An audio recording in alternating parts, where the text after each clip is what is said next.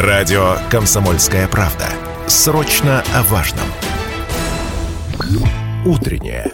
Информационно-развлекательное. Немного освежающее. Настоящее время че. Овертайм. Доброе утро, уважаемые радиослушатели. У микрофона Алина Покровская. В эфире программа «Овертайм». Сегодня у нас в гостях один из самых титулованных защитников в российском хоккее, обладатель Кубка Гагарина, олимпийский чемпион, чемпион мира, капитан хоккейного клуба «Металлург» Егор Яковлев. Егор, Доброе утро, рада вас Доброе видеть. утро. В ближайшие полчаса поговорим о предстоящем сезоне, ключевых изменениях в команде, а также э, секретах успеха профессионального спортсмена. Я думаю, что нашим радиослушателям, нашей аудитории будет крайне интересно. А, если говорить о предсезонных турнирах, не так давно закончился Кубок губернатора Челябинской области. Команды выходят на финишную прямую. До старта чемпионата осталось совсем мало времени. Как оцените э, свое состояние э, в целом команды? Ну, это уже финишная прямая, и до сезона осталось меньше недели, и уже команды практически в оптимальной все форме. Поэтому этот турнир, он такой традиционный уже, и всегда очень приятно участвовать на нем, принимать э, участие. Всегда очень хорошие команды принимают там. Поэтому мы уже готовы практически на 95% к сезону. У нас чуть обновилась команда, сменился тренер. Все немножко по-новому. Но только в плюс это все, я считаю. Но бывает э, такое ощущение, что смотришь предсезонные турниры, настолько вот острые, э, бескомпромиссные матчи, что порой э, создается впечатление, что это вот матчи разгара сезона. Что важно вот в этих играх, на что тренерский штаб делает акцент, в частности, Андрей Разин? В первую очередь важно подготовиться к чемпионату и как можно меньше получить травмы, чтобы команда подошла в оптимальном таком физическом состоянии. Вот основное, конечно, это минимизировать травмы, и чтобы ребята вошли в хорошей форме. Ну, а как-то подход сезона. к предсезонной подготовке, к турнирам с приходом Андрея Разина поменялся кардинально?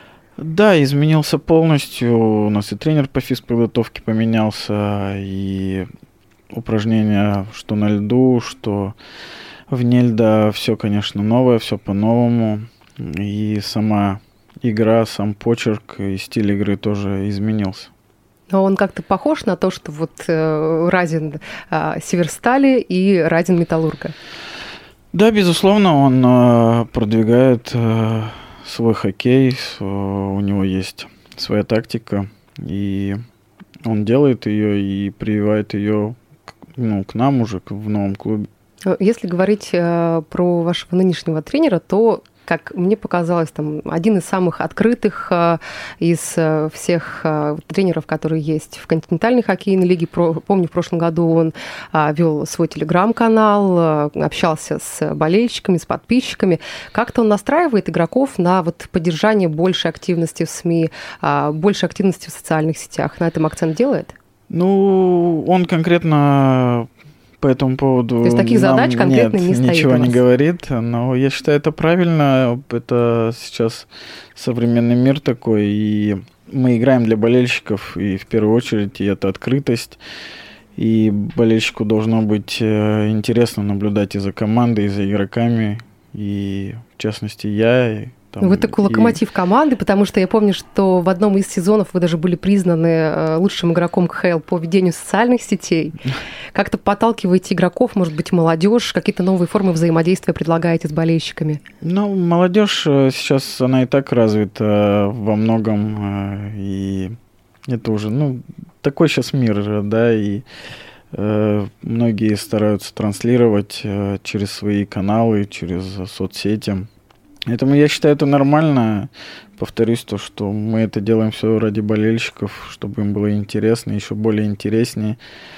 И чтобы они видели нас не только на льду, но и вне льда. Это всегда цепляет на самом деле все, что происходит там вне льда, вне тренировочного процесса, а, цепляет а, болельщиков, тех, кто болеет за команду. Кого-то, может быть, отметите, там топ-3, топ-5 хоккеистов в КХЛ, которые вот этим славятся, и, может быть, э, ведение и работа с болельщиками в СМИ вот является показательной. Ну, конечно, там это Гриша Панин, э, да, из Салавата.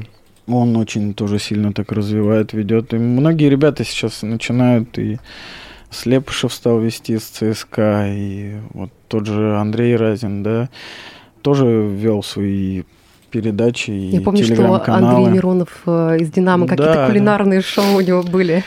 Да, Андрей тоже очень давно уже этим занимается, развивает, и я считаю, это правильно. Чем больше будет ребят в лиге, тем mm больше будет узнаваемость, и это популяризация хоккея идет. Давайте поговорим сейчас о межсезонье. В этом а, году, в этом сезоне команды вышли из отпуска а, гораздо позже прежнего. Вот э, насколько вам по душе, насколько комфортно вот такая тенденция? Ну, на самом деле, профессионализм игроков очень вырос э, за эти года, и ребята это уже тренируются и готовятся сами. Я думаю, что в будущем мы придем еще к более сжатым срокам. Хотелось бы, конечно, прийти к этому, и потому что ну, то есть у всех хватает мотивации, самодисциплины в этом вопросе? Да, да, да. Вот. Поэтому я считаю, лучше больше времени проводить летом дома с семьями и при этом совмещать с тренировками, чем уезжать куда-то на сборы и тренироваться все вместе. Ну, это дополнительная финансовая нагрузка, которая ложится на клубы. А, расскажите нам, Егор, как вы провели отпуск? Чем вы занимались, как отдыхали, как восстанавливались?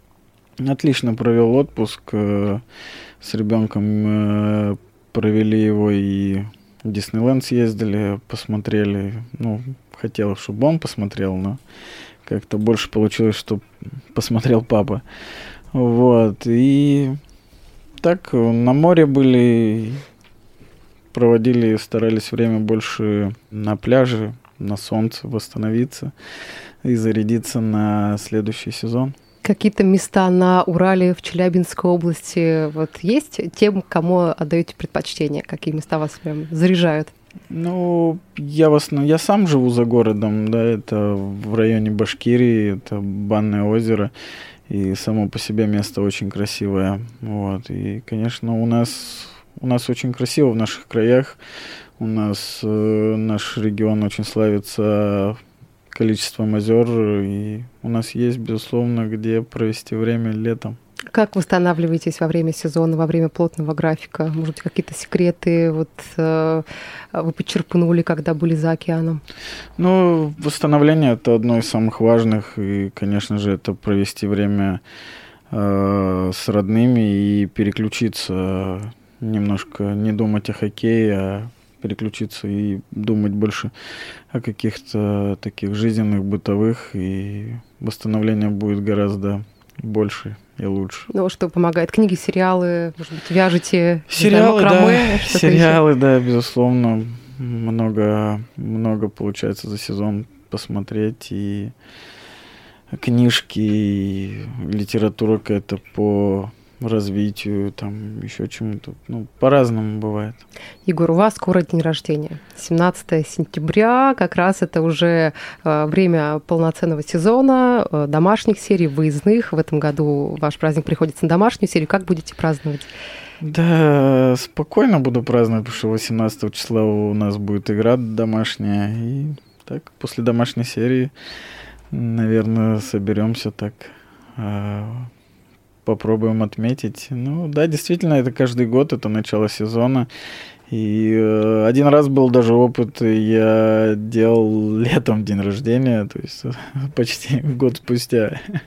Вот, ну так, э, ну, то есть не удается вот день в день, там, может быть, плюс-минус там два дня, так с размахом закатить пирушку, отдохнуть, потому что всегда, всегда это, да, обременение сезоном. Да, и у меня чаще всего это выпадало почему-то на выезд, и это был выезд на Дальний Восток, либо в Хабаровске, либо в Владивостоке я отмечал свой день рождения. Слушайте, а какой у вас самый желанный подарок на день рождения? Думали об этом? Выходной. Выходной, да? Выходной, Самое то, что... Выходной 18 числа. Вот э, э, мне кажется, у многих, но э, в том числе там, у моих знакомых, друзей, в преддверии дней рождений, после, многие подводят итоги личного года. Думают о том, как вот сложилась их жизнь за этот период. Вот какие-то такие есть у вас, может быть, философские размышления, мысли о прожитом времени? Да, пока что еще так назад стараюсь не оглядываться и больше думать о будущем и сколько еще работы предстоит и дай бог э, поиграть э, и на международном уровне и какие-то еще кубки выиграть э, с командой и хочется пока только об этом думать. Э, Итоги, я думаю, пока что еще рано подводить. Ну, о вашей титулованности мы еще поговорим. Вот если про медийную составляющую а, мы с вами начали обсуждать, вот а, в социальных сетях а, хоккейного клуба а, и также на телеканале Матч ТВ вышел мини-фильм, который называется «Лица страны». Э, Также а, вы стали его героем. Вот э, расскажите вообще, как, как вам такой опыт, э, как долго снимали? Да, на самом деле очень, э, очень понравился этот фильм. Э, Снимали практически три дня, так безостановочно. Такой тоже трудоемкий вид работы оказывается. Э, И мне очень понравилось. И в итоге, когда я посмотрел, что получилось, конечно, уровень съемки впечатлил. Очень понравился. Ребята большие молодцы. Я думаю, что подробно мы об этом поговорим чуть позже. Давайте сейчас прервемся на небольшую рекламную паузу, после которой вернемся и продолжим, друзья. Не переключайтесь.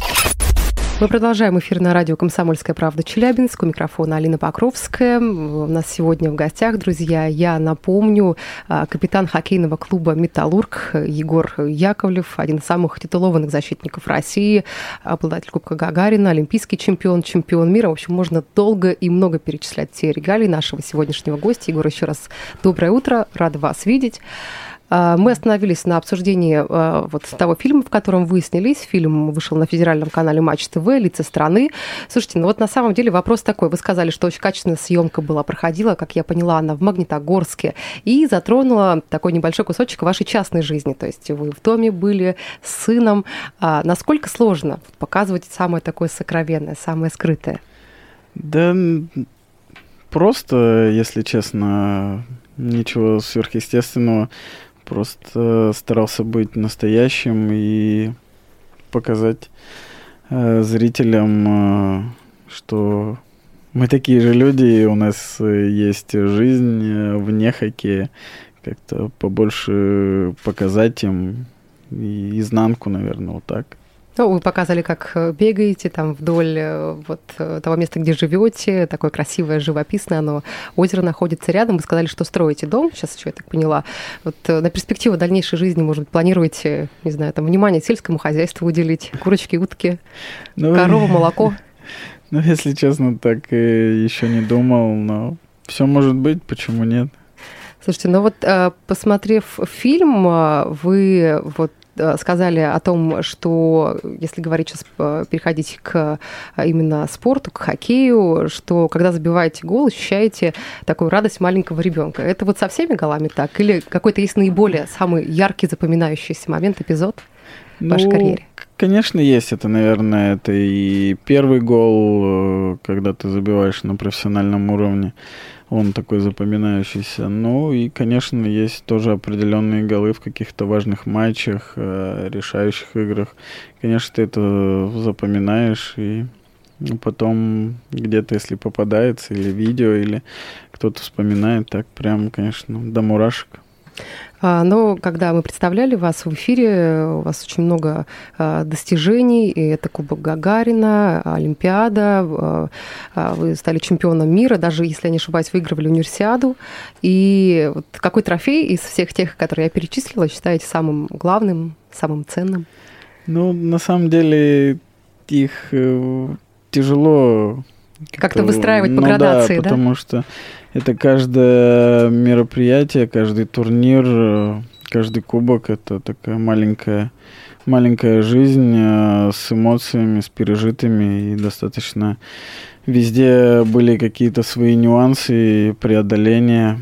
Ну, вот, что взять только, да, там, Олимпиаду одну, можно фильм снимать по этим мотивам, по этому финалу, и как не просто нам было попасть туда, на эту Олимпиаду, и сколько было разных закулисных э, историй, разговоров, как могли туда вообще не поехать.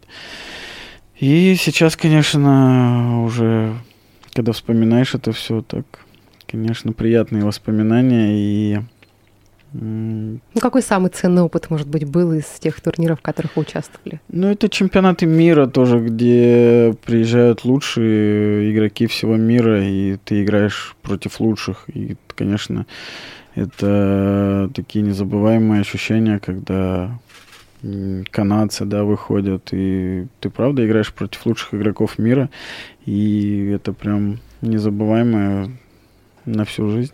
Ну, вот я думаю, что вопрос будет э, закономерный. Какие вот цели у вас сейчас, задачи в хоккее, учитывая, что практически все, все э, кубки вы выиграли? Ну, сейчас больше, конечно, сосредоточен на клубной истории. Э, и такое уже давно ничего не выигрывали так относительно. Уже хочется снова испытать эти эмоции и почувствовать вот эту отдачу от э, болельщиков и пережить это еще раз. Ну, то есть сейчас задача на предстоящий сезон, э, Кубок Гагарина. Я думаю, что всегда и все клубы выходят с этой задачей максимум. Ну, да, все, все, все говорят, э, выигрывает только одна команда. А, к нам также приходили в редакцию вопросы от радиослушателей, когда мы проанонсировали эфир, и а, вот родители а, юных спортсменов спрашивали, не сталкивались ли вы со звездной болезнью, как это пережили, и вот как помочь а, юному спортсмену, который начинает и а, достигает первых успехов, вот а, этот этап пройти спокойно.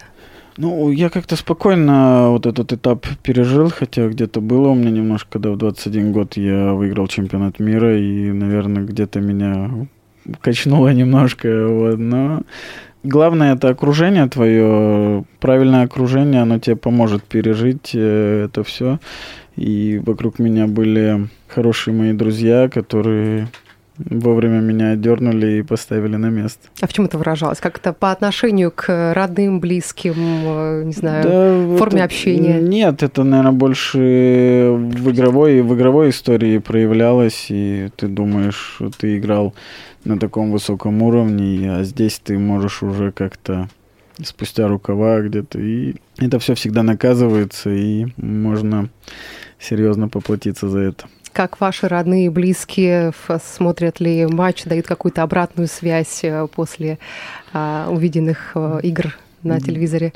Да, конечно, мне повезло, я сейчас играю в данный момент дома, при родных, при друзьях, и на трибунах всегда очень много моих людей, да, вплоть там до первой учительницы моей, которая ходит на все матчи. И... Ну, то есть 70% посадки это ваши родные близкие на арене сидят. Да, вот. И поэтому, конечно, это приятно всегда получать сообщения и какую-то отдачу от них. Но вы являетесь капитаном клуба, вот э, на данных правах как-то можете корректировать игру а, игроков помоложе, может быть, подсказывать им, э, ну, как, в какой форме это делаете? Корректировать, конечно, нет, для этого есть э, у нас э, тренера, и они, да, корректировкой игры, и всем этим занимаются. Я так где-то подсказать, а дело молодого прислушаться к моему совету или нет. Потому что, смотря на скамейку Акбарса, Радулов бывает даже забирает э, планшетки, что-то начинает э, рисовать, объясняя игрокам. Тренерский штаб э, нервно курит, поэтому вот разные подходы у разных специалистов. Вот, может быть, там, не знаю, переходите на крик. Такого нет? В целом все спокойно со всеми? Нет, такого нет. Я такой более сдержанный. Вот.